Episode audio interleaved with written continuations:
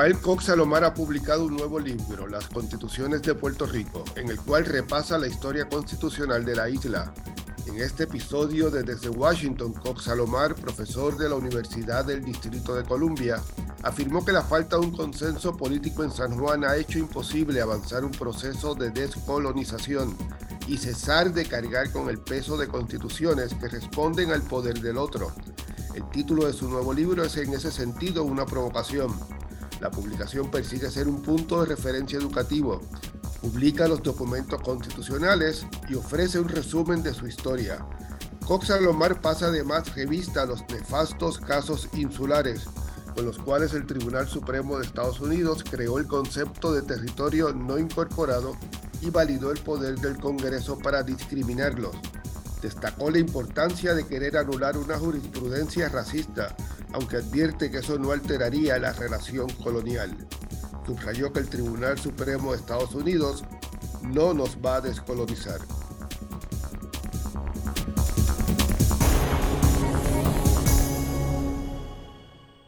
Bueno, bienvenido Cox Salomar a este episodio de Desde Washington. Eh, usted eh, presenta pronto eh, su nuevo libro, Las Constituciones de Puerto Rico. Explíquenos qué, de qué trata ese libro. Este libro trata sobre el rescate de la memoria histórica, trata sobre trazar lo que ha sido la ruta constitucional, la ruta histórica de Puerto Rico desde la época del Consejo de Indias en el siglo XVI hasta Baello Madero en el 2022. Esto es un intento de rescatar la memoria histórica. En Sánchez Valle, por ejemplo, los jueces intimaron que, que todo había comenzado en 1898 pero la realidad es que la historia de Puerto Rico trasciende el 98 y es una historia muy rica, es una historia compleja, es una historia inclusive que, que es más amplia que la propia historia de los Estados Unidos. De 200 años antes de la fundación de los Estados Unidos, ya aquí en Puerto Rico se estaba fraguando una nacionalidad. Así que este libro un poco es eh, tratando de trazar la brújula histórica del trayecto de Puerto Rico, primero bajo España y luego bajo los Estados Unidos se, se, se incluyen explicaciones además de, de, los casos insulares. Noté que en el libro, además de usted resumir la, la época en que se eh, y el significado de esas constituciones, cuando entra a, a, a, los casos insulares, explica brevemente cuál era la controversia. Específicamente, eh, y como tú señalas, se habla mucho de los casos insulares, pero no se tiene con precisión un conocimiento de qué se trató esto. Entonces lo que yo hago es, como tú señalas, hago en el libro un resumen de cada uno de los casos insulares que tenían que ver con Puerto Rico, ¿verdad? No todos los casos insulares tenían que ver con Puerto Rico, unos algunos de Filipinas, habían otros de Hawái, inclusive Alaska, pero yo entonces escogí aquellos que se originaron en Puerto Rico y en el libro detallamos cuál era la controversia, cuál fue la decisión del Supremo eh, para que los jóvenes, los estudiantes, el público en general, los jueces, los abogados, pues tengan una visión más clara, ya desmenuzada, ¿verdad? De manera más accesible de qué significa cada uno de estos casos insulares, esa jurisprudencia, esa doctrina. Vamos, vamos al, a la época española. Sin duda, usted eh, considera que la de mayor avanzada sería la, la, Carta Autonómica. Definitivamente, de hecho, José, el 25 de noviembre próximo se conmemorarían los 125 años de la Carta Autonómica. La Carta Autonómica es un instrumento jurídico que realmente era producto de su realidad geopolítica. España estaba con hasta la pared, eh, contra la pared, obviamente, porque tenía el problema en Cuba. Se vio en la obligación, a través de la presión de los Estados Unidos, de conceder una autonomía en Cuba y en Puerto Rico y bajo la Carta Autonómica, pues había una relación de bilateralidad. Puerto Rico, por ejemplo, tenía eh, capacidad para poder concertar acuerdos comerciales con sus vecinos. Puerto Rico tenía control sobre sus aduanas, tenía control sobre los aranceles, que podía imponer los aranceles que estimase conveniente, tenía la capacidad de eh, decirle a España eh, que en aquellos asuntos que España negociara con otros soberanos que fueran de importancia a Puerto Rico, que escuchara la voz puertorriqueña, eh, no se podía alterar el contenido de la Carta Autonómica sin el concurso de las cámaras locales Eh, así que había una relación de bilateralidad que faltó en el 1952. Así que por eso es que yo planteo en este libro que la Carta Autonómica sin dudas ha sido eh, el instrumento jurídico de más avanzada, más importante desde el punto de vista de las libertades estructurales que le proveía al pueblo de Puerto Rico. Obviamente fue un experimento que no pudimos, que no se pudo implantar, apenas duró unos meses, ¿verdad? la Carta Autonómica debería de ser modelo entonces eh, de cosas que se puedan eh, articular de cara al futuro dentro del contexto de una libre asociación, que fue lo que algunos intentamos con el HR 8393, ¿verdad? Eso es, eso es otro tema. Pero en ese sentido, este libro lo que intenta es rescatar la memoria histórica, vuelvo y repito, ¿verdad? De, de las cosas que se, que se lograron en el pasado y de cosas que, que podrían servir de al menos una base, ¿no? Para poder recabar hacia el futuro. Pero por esa carta todavía permitía al gobernador eh, anular decisiones de, de la legislatura local. Le daba un poder importante al gobernador general, ¿verdad? Que iba a ser nombrado por la corona. Ese era el representante de la corona en Puerto Rico. Y con respecto a legislación que tuviera que ver con asuntos del reino, pues le daba un poder a ese gobernador de, en algunas instancias, ¿verdad?, dejar sin efecto legislación local que tuviera algún tipo de impacto en aquellas áreas que se le reservaba la corona. Pero lo que tenía que ver con aranceles, lo que tenía que ver con eh, tratados comerciales locales, lo que tenía que ver con legislación doméstica para el tema interno de la gobernanza interna, pues Puerto Rico tenía mucho más poder de del que tiene ahora bajo promesa y su Junta de Control Fiscal. ¿Cuántas constituciones han regido sobre Puerto Rico? Hablando de más o menos 10 constituciones, ¿verdad? Si, si empezamos con la constitución de Cádiz de 1812, los primeros 300 eh, años de colonización española eh, realmente fue una colonización absolutista, eh, no regida por una constitución, sino era una, fue una colonización despótica, una colonización que dominaba el Consejo de Indias, que eran unos burócratas que estaban en España que le respondían directamente al rey. El marco constitucional en España y por consiguiente en Puerto Rico comienza a raíz de las guerras napoleónicas, la invasión de Napoleón, entonces fuerza a las voces liberales en España a fraguar por vez primero una constitución española. La primera de ellas fue la constitución de Cádiz y allí tuvo una participación destacada el puertorriqueño Ramón Poverí Giral. Esa constitución de Cádiz rige brevemente en Puerto Rico, se hizo sal y agua con el regreso de Fernando VII, luego del fin de las guerras napoleónicas, vuelve el absolutismo, pero con la muerte de Fernando VII se abre nuevamente el ciclo constitucional en España, entonces se van a dar una serie de constituciones que van de la constitución de 1837 hasta la constitución de 1876, que fue la última constitución española que surtió efecto en Puerto Rico.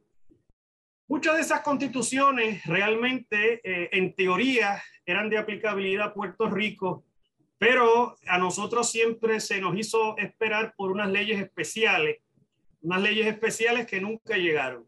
Y entonces a Puerto Rico le aplicaba por retazo eh, algunas disposiciones de esas constituciones, usualmente por la vía de legislación especial que pasaban las Cortes en Madrid para que a Cuba, Puerto Rico y Filipinas le aplicaran algunas de las disposiciones de esas constituciones. Yo creo que yo le puse a este libro las constituciones de Puerto Rico en plural para crear un debate, porque realmente ninguna de esas constituciones fue articulada por el pueblo de Puerto Rico, incluyendo la constitución del 52, que como tú sabes fue eh, alterada por el Congreso de forma unilateral luego de, la, luego de que la Convención Constituyente puertorriqueña la, la hubiera preparado. ¿no? Eh, y en tanto ese es el debate. Esas constituciones alguna vez fueron nuestras, esas constituciones realmente representaron los valores y los intereses del pueblo de Puerto Rico o los valores y los intereses primero de España y luego de los Estados Unidos. Las leyes especiales sí llegaron bajo los Estados Unidos, la ley eh, Foraker, y quiero entrar directamente a la ley Jones del 1917. ¿Qué significó para usted ese estatuto? La ley Jones es consecuencia nuevamente de la geopolítica. Llega en el 17 cuando el presidente Wilson tiene problemas en la América Latina. Wilson había invadido Cuba, Wilson había invadido México, Wilson había invadido Haití, República Dominicana estaba a punto de entrar en la Primera Guerra Mundial. Y yo entiendo que dentro del aparato, y si tú vas a los archivos lo vas a ver, había una necesidad de, de alguna manera, reestructurar, reformar la relación eh, con Puerto Rico, se adquiere las Islas Vírgenes, o sea que es una preparación geopolítica, ¿no?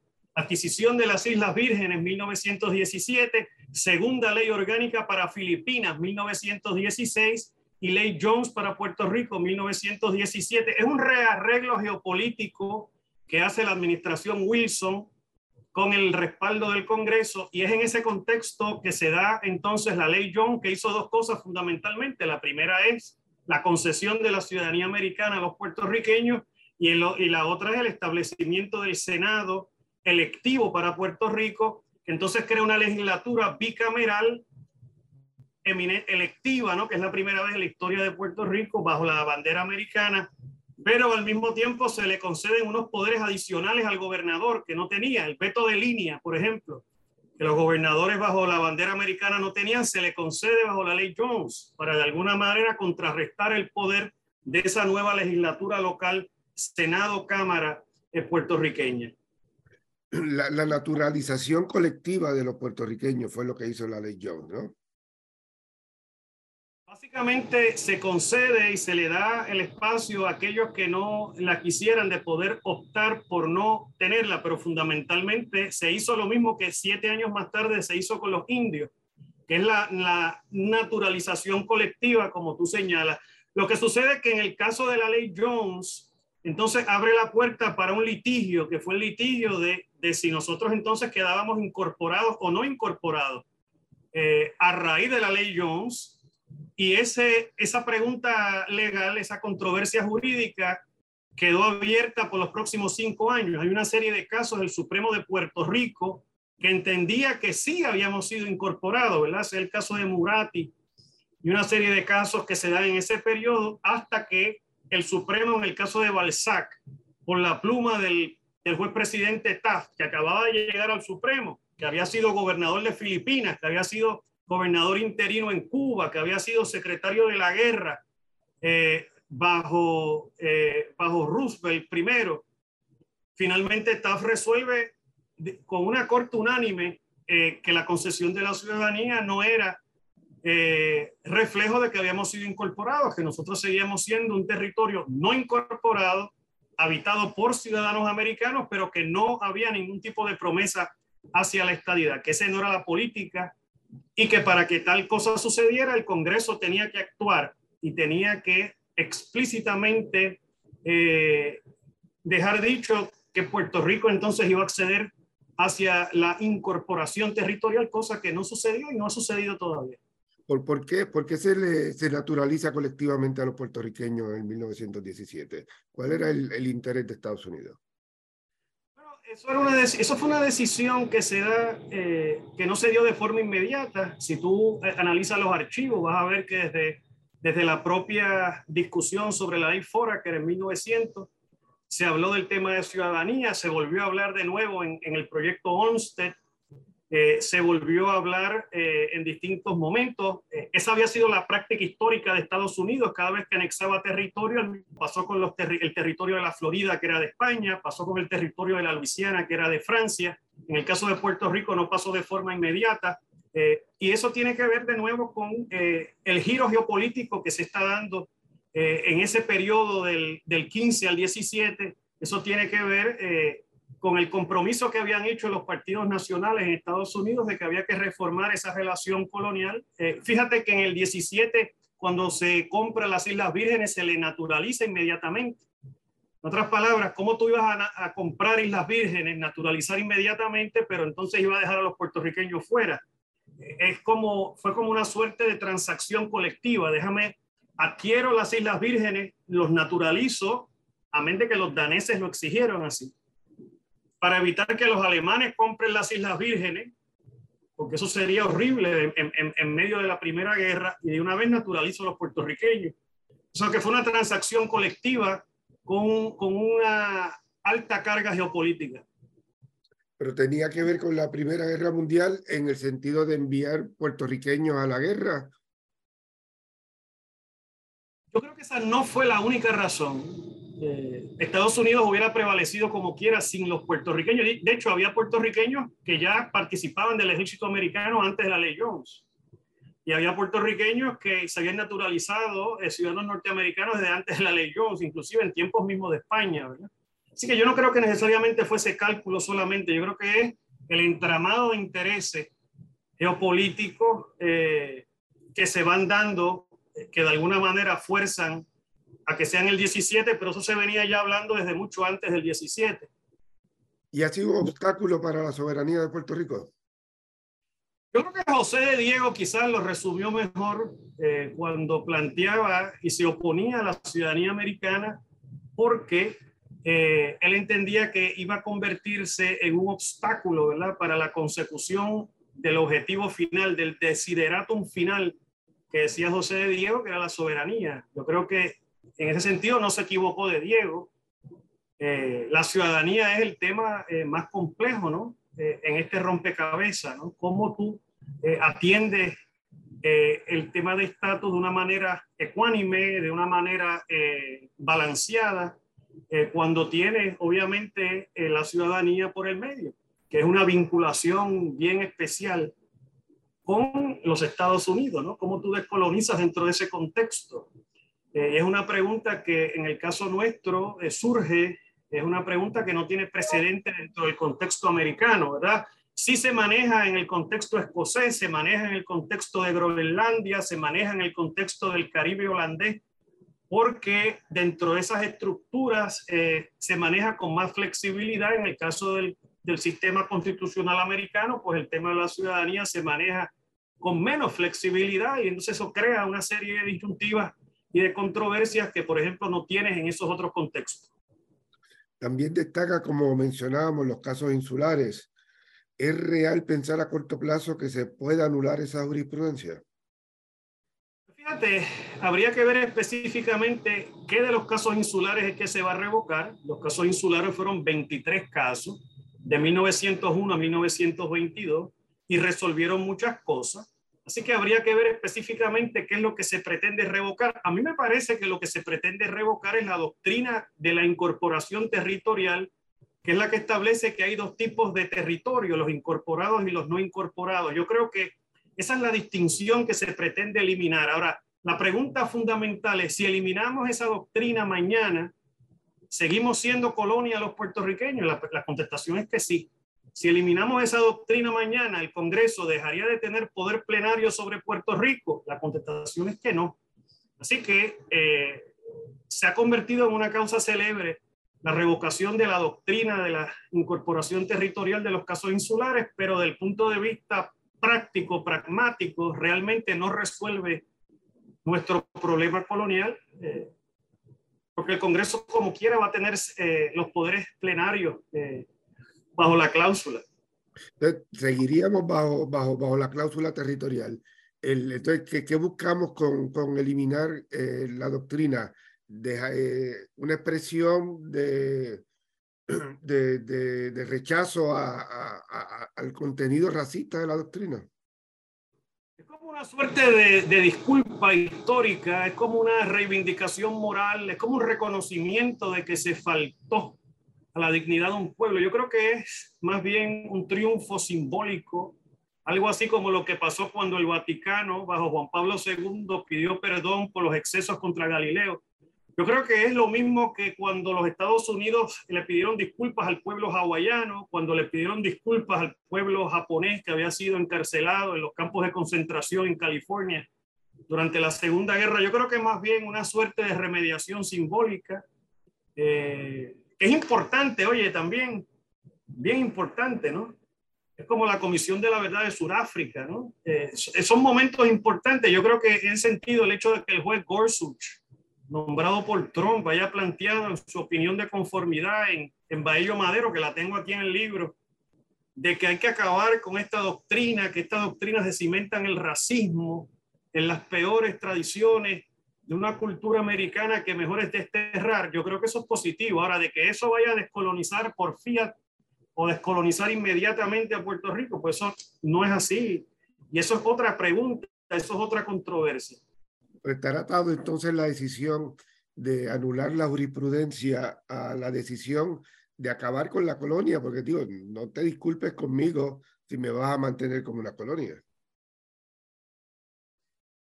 Yo entiendo que el tema de la descolonización es un tema político, el Supremo no se va a meter ahí. Eh, el Supremo ha sido sumamente tímido. Fíjate lo que pasó en el caso de Fitisemano, en el caso de la Samoa Americana. El Supremo no se va a meter ahí. El Supremo no concedió el, el recurso de certiorari en ese caso. Entiende que es un asunto político, que el tema de ciudadanía de, del pueblo de Samoa es un tema político para el Congreso, no es un asunto para ellos meterse.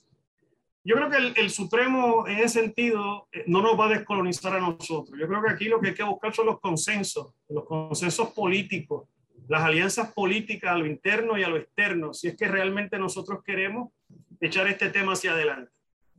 Usted revisa la constitución de Puerto Rico en su 70 aniversario, realmente con ocasión del 70 aniversario. ¿Dónde han quedado los avances de esa carta? La constitución de Puerto Rico en su momento eh, representa los mejores valores, ¿verdad? Esa carta de derechos mucho más avanzada que la carta de derechos federal.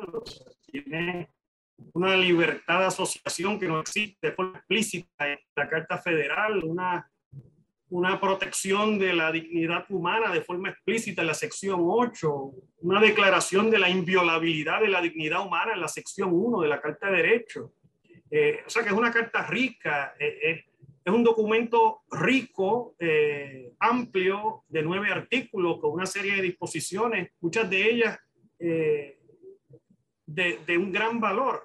Lo que pasa es que los distintos gobiernos primero violentaron las disposiciones de los fiscales del artículo 6, o sea, todo eso lo violaron. El tema de los presupuestos balanceados, de, de, de la celo tolerancia a la deuda extraconstitucional, de la prelación en el orden de, de, los acreedores. Todo eso lo violaron, el margen prestatario que se establece en la sección 2 del artículo 6 de la constitución local, todo eso violado. Entonces la constitución de Puerto Rico, por otro lado, no ha evolucionado porque no existen los consensos para lograr las enmiendas constitucionales. El artículo 7 requiere de unos grandes consensos a nivel legislativo para tú lograr unas enmiendas importantes en nuestro texto constitucional y como aquí nadie se pone de acuerdo para nada que no sea para pelear mutuamente, pues no ha habido una evolución, un progreso con respecto al alcance de esa constitución en una serie de áreas, pero es una constitución muy rica, José, es una constitución que establece que los partidos de minoría tienen que tener al menos una tercera parte en Cámara y Senado. Es una constitución que en el artículo 3, sección 4, establece una junta de redistribución electoral cada 10 años, eh, en donde hay participación de, de, dos partidos con una presidencia del juez presidente o jueza presidenta cada 10 años para atender el tema de la redistribución electoral. Es una constitución que hizo grandes avances para Puerto Rico. Antes de la constitución, por ejemplo, los gobernadores locales no podían nombrar los jueces del Supremo.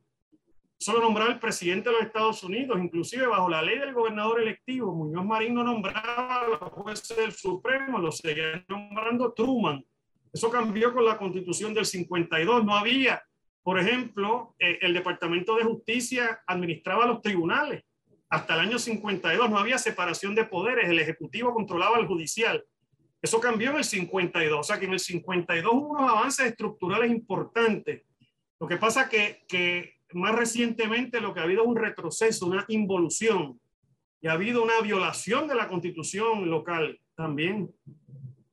Como usted mencionaba, desde el tiro Estados Unidos hizo claro que las decisiones seguirían siendo de ellos. Promesa no dejó dudas. Muchos denunciaron esta realidad desde mucho antes de la ley promesa. Yo creo que para alguna gente no fue sorpresa, ¿verdad? Y está el ejemplo de Gilberto Concepción de Gracia, Vito Marcantonio, el propio Albizu desde la cárcel. Eh, yo creo que ahí está la tradición anticolonialista, ¿verdad? César Andreu Iglesias, y todo ese grupo, ¿no? Eh, dentro del Partido Popular, gente como, por ejemplo, Águedo Mojica, Heigel Polanco desde fuera del partido, pero ya teniendo esa visión. Yo creo que después gente como Ramos Antonini eh, y otros empezaron a, a ser mucho más proactivos, más, más abiertos, más vocales con respecto a las deficiencias de la relación Puerto Rico-Estados Unidos, eh, hasta que llegó el tema de la quiebra y entonces ya se descorre completamente el velo colonial y ya no hay forma, porque es que no hay bilateralidad cuando el Congreso pasa una legislación que desarticula tu constitución, porque promesa lo que hace es dejar sin efecto la sección 17 del artículo 3, o sea, todas las disposiciones que tienen que ver con el tema del manejo legislativo, inclusive las disposiciones del artículo 4 que tienen que ver con los poderes del gobernador en la firma de los proyectos, o sea, el gobernador y la legislatura han quedado truncos porque la Junta de Control Fiscal va por encima de ellos, entonces deja sin efecto zonas vitales de la constitución de Puerto Rico. Entonces, ¿dónde está la bilateralidad de toda la relación? Lo había dicho Abe Fortas y lo tengo por escrito en la correspondencia de Abe Fortas a Fernó y CERN, en donde le dice, le advierte a Fernó, si no hay bilateralidad en la relación, pues entonces lo que queda es la colonia. Y eso es lo que estamos viendo hoy día. ¿Y, y hacia dónde vamos? A, a, largo plazo, piensa usted, ¿habrá espacio para una nueva constituyente y una asamblea de estatus? Son, ¿Serían eh, necesarios que se celebraran conjuntamente o son objetivos independientes? Son objetivos independientes, pero yo creo que aquí hay que descolonizar a lo interno y a lo externo. Yo creo que aquí hay que crear los consensos para reestructurar nuestro rompecabezas político, la organización política y nuestras reglas de juego en lo fiscal y en lo económico. Eso se logra remozando la constitución que tenemos y entonces hay que bregar con el tema externo de la descolonización y nuestra relación con los Estados Unidos. Son dos temas, no son mutuamente excluyentes, pero no hay que atenderlos al mismo tiempo tampoco. Lo que hace falta son los consensos. Nosotros internamente, si tuviéramos unos consensos, podemos entonces movernos con respecto al tema de las enmiendas constitucionales que hacen falta dentro de, de nuestro sistema para poder ser más democráticos, para poder ser más transparentes, para poder llegarle más de cerca al pueblo, para poder hacer valer el mandato del pueblo. Eso se puede lograr, pero para eso hace falta voluntad política en la legislatura. La legislatura, bajo nuestro sistema, el artículo 7 de la Constitución de Puerto Rico, le da a la legislatura la llave para echar a andar el motor de la enmienda constitucional. La legislatura tiene que pasar unas resoluciones concurrentes pero para eso hace falta dos terceras partes en Cámara y Senado. Esos consensos no están ahí, lamentablemente, en este momento. Entonces, el tema de estatus, como vimos ahora, eh, y tú lo viste con nosotros de cerca, si no existen unos consensos mínimos, se hace muy difícil mover legislación. El markup del 8393 fue un éxito en el sentido de que se pasó por la comisión, pero ya viste que, que, se pasó con votos demócratas. Los republicanos no aportaron absolutamente nada a mover ese tema, a pesar de que la comisionada residente es republicana. Entonces, vas viendo cómo eh, si no existe unos consensos nuestros primero, pues es muy difícil mover temas en Washington, muy difícil adelantar la agenda nuestra. Interesante, porque en el libro usted señala de que el, el, se necesita dejar atrás la idea de los plebiscitos criollos, que si acaso plebiscitos federales o una constituyente, pero evidentemente si, si no llegan los puertorriqueños con un consenso en, a Washington, no, no va a ser posible, entiende usted, crear consenso en Washington es posible que los republicanos no respalden que se incluya la estabilidad como una alternativa, pero podemos ir bregando tema económico, el tema de cabotaje, desarrollo económico, el tema comercial, el tema de energía, un montón de temas que si los puertorriqueños nos uniéramos, pues tuviéramos más impacto en Washington. Eh, y ese es el problema, lamentablemente, la falta de madurez política para tú poder atender problemas. Ahora mismo, en las últimas semanas, ha habido elecciones en Dinamarca elecciones en Italia, elecciones de movimiento político en Inglaterra, ya lo viste, elecciones en Brasil, elecciones en Colombia antes. Y en todos esos lugares, eh, en muchos de esos sitios, pues se van creando concertaciones de ideas para poder adelantar causas, por ejemplo. ¿no? En, el, caso de ANEC, ahora mismo están ahí negociando una coalición entre los socialdemócratas y los de centro derecha para poder atender unos temas importantes. Todo el mundo busca anuencias, concertaciones. Lamentablemente aquí, pues, pues no sé, no hemos sido capaces de eso.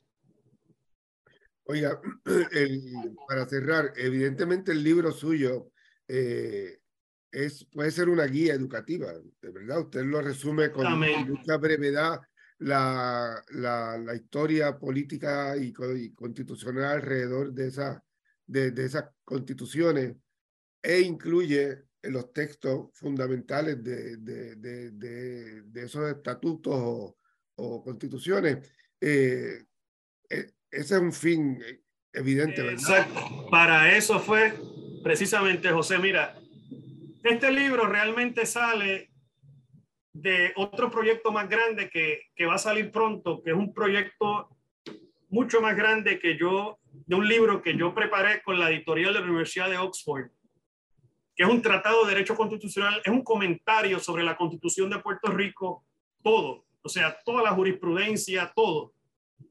Eh, que después yo te haré llegar copia cuando salga ahora a fin de mes.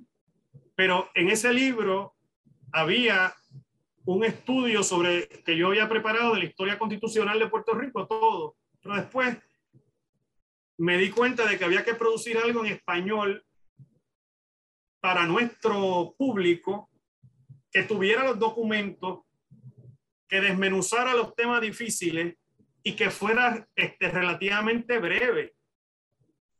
Porque aquí básicamente es un estudio de unas ponle 90 páginas y entonces tienes los documentos y tienes unas notas al calce, tienes eh, unas notas al calce que tienen mucha documentación para los historiadores y para los abogados y la gente que quiere hacer investigación. Aquí hay 228 notas al calce muy ricas.